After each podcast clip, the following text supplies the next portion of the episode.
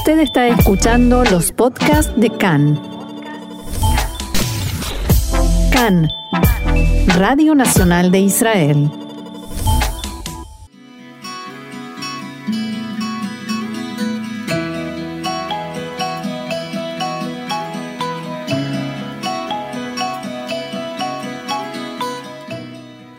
Café Literario, una pausa con buenos libros y la mejor compañía, con Orna Stoliar. Continuamos aquí en CAN, Radio Reca en español, Radio Nacional de Israel, y es momento, como le indica la presentación, de buena literatura, rico café y la excelente compañía de Orna Stoliar. Hola Orna, ¿cómo estás? Muy bien, Roxana. Siempre que se trata de libros estoy bien. Sí, así es. Sigue siendo nuestra, nuestro refugio, la buena literatura. Y entiendo que hoy nos traes algo diferente, literatura infantil. Así es, y diferente por dos razones. Una porque nos vamos a centrar en una autora que solo escribe libros para niños, mm. preferentemente los más eh, chiquitos, y segundo, porque vamos a hablar de un libro que todavía no se publicó, que está, o sea, el original en hebreo apareció hace algunos años, pero en estos momentos la editorial está trabajando en la traducción y me pareció que valía la pena, eh, si nuestros oyentes tienen interés en el libro, que sepan y que estén alertas para ver cuándo aparece en circulación. Me parece fantástico. Y hablamos una vez más de eh, literatura infantil que no es esa de ese estilo de antes que los libros servían para decirle a los niños cómo se deben comportar y qué tienen que hacer y, y sobre todo qué no tienen que hacer, ¿no? Claro, la literatura, eh, me gusta que hayas hecho esta observación porque la literatura para niños, en primer lugar, y yo diría en primerísimo lugar, es literatura. Se le aplican los mismos parámetros que a cualquier otro libro de cualquier otro género o época o autor. La diferencia es que tiene un público de destino mucho más circunscrito y más definido. Claro. Con sus características propias y lo que hace el autor es pensar eh, a quién va dirigido ese libro. Como todos los autores como todos los autores. Cuanto más lectores potenciales tenga, eh, tanto mejor. claro. ¿De qué escritora estamos hablando, Orna? Estamos hablando de Yona Tepper, y es probable que muchos de nuestros oyentes no conozcan este nombre, porque justamente como se dedica exclusivamente a la literatura infantil, es menos conocida por los adultos o por quienes no tienen trato directo con con los lectores chiquitos. Claro, que no compran libros para niños. Sí, o, no tienen ocasión de verlos en algún lugar o no se dedican a, trabajar con chicos de esta edad. Claro.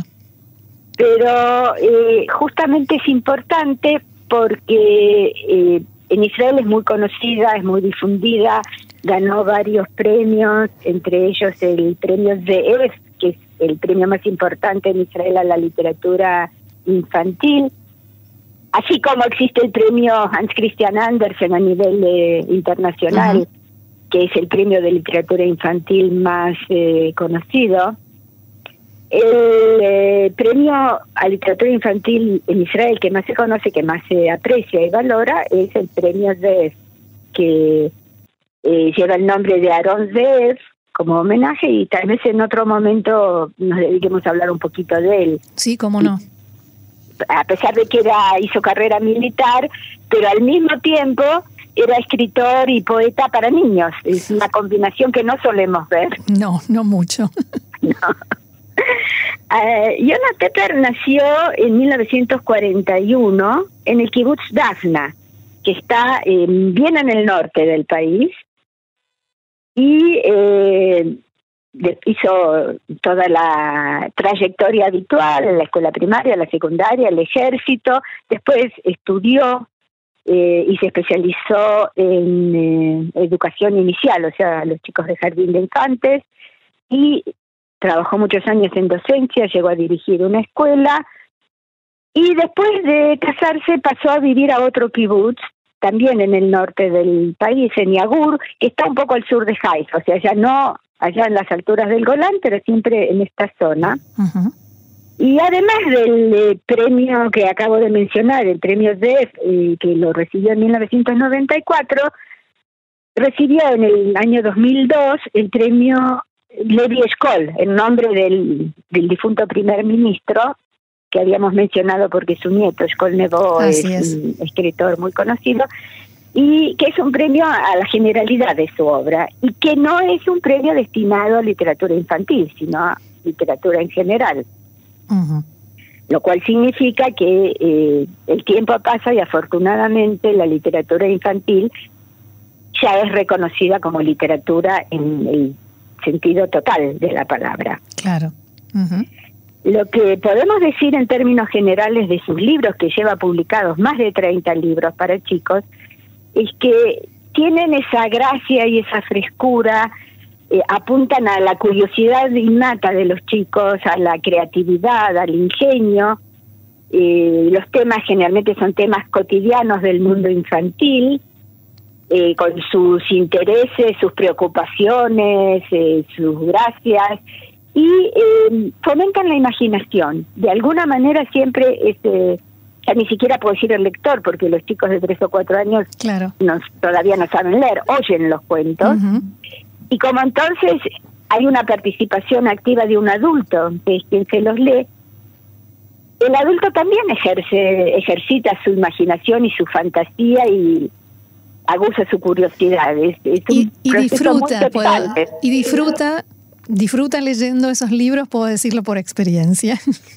Exactamente, y eso lo comentamos en más de una ocasión, los buenos libros para chicos interesan también a los adultos, pero no a la inversa. Un excelente libro para adultos no generalmente no es adecuado para chicos. Así es. Y este libro, que tiene por el momento un título provisorio porque no todavía no se publicó. En hebreo se llama Yael Metzitzala Rehov, o sea, Yael espía hacia la calle. Todo el libro se basa en un esquema muy sencillo y muy conocido por cualquiera. Yael es una nena chiquita, tiene un balcón en su casa y se asoma, le gusta asomarse al balcón y mirar la calle y ver qué sucede. Entonces a veces ve un gato, un perro, los pajaritos, la gente que entra a una casa, que sale de otra, que caminan los coches, qué pasa.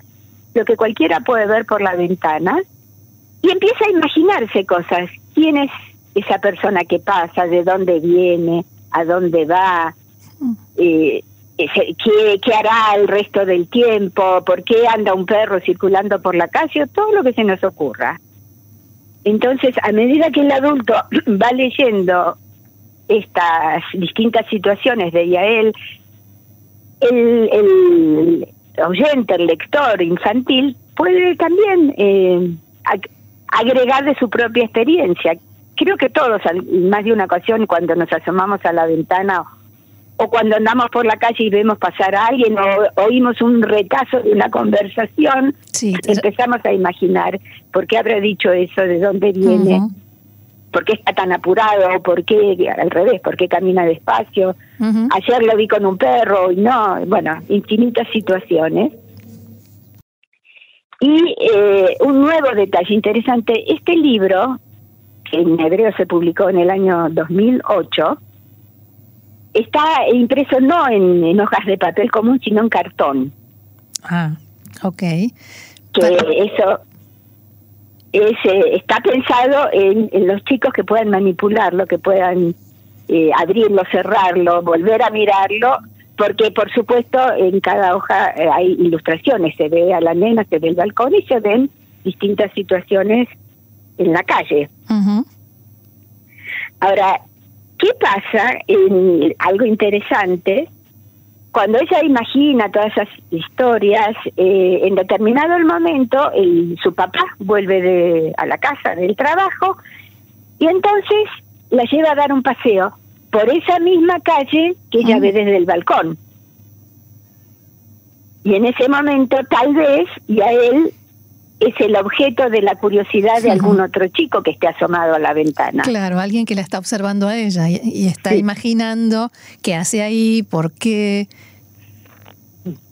Y eh, al mismo tiempo, eh, una cosa es ver eh, desde la ventana o desde el balcón, que tenemos una vista relativamente parcial, y otra cosa es andar por esos mismos lugares y reconocerlos y tener una perspectiva un poco mayor de, de la calle, de la cuadra, del barrio, ¿no? que ella va haciendo ese proceso de lentamente empezar a explorar el mundo.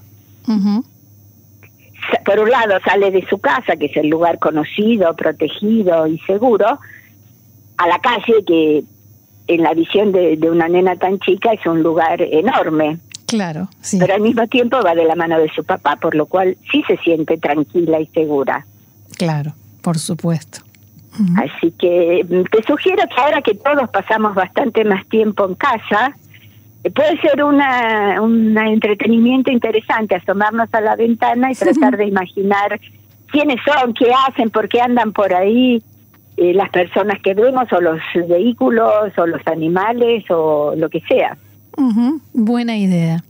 Y por supuesto, en esta ocasión, un cambio más es que no puedo leer un fragmento de este libro. Estaba pensando en eso, ¿cómo hacemos con el fragmento?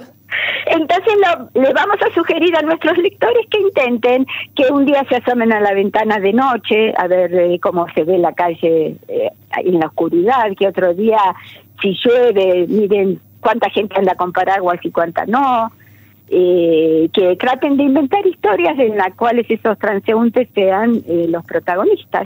Bien, eh, quizás eh, a partir de esta columna no, no solo terminamos siendo buenos lectores, sino que hasta nos animamos a escribir. Es una propuesta que se recibe con mucho beneplácito porque no hace falta que uno llegue a ser un escritor consagrado a nivel internacional, basta con que uno logre expresar todas esas ideas que y esos sentimientos que de manera natural a todos nos dan vuelta dentro de la cabeza. Sin duda.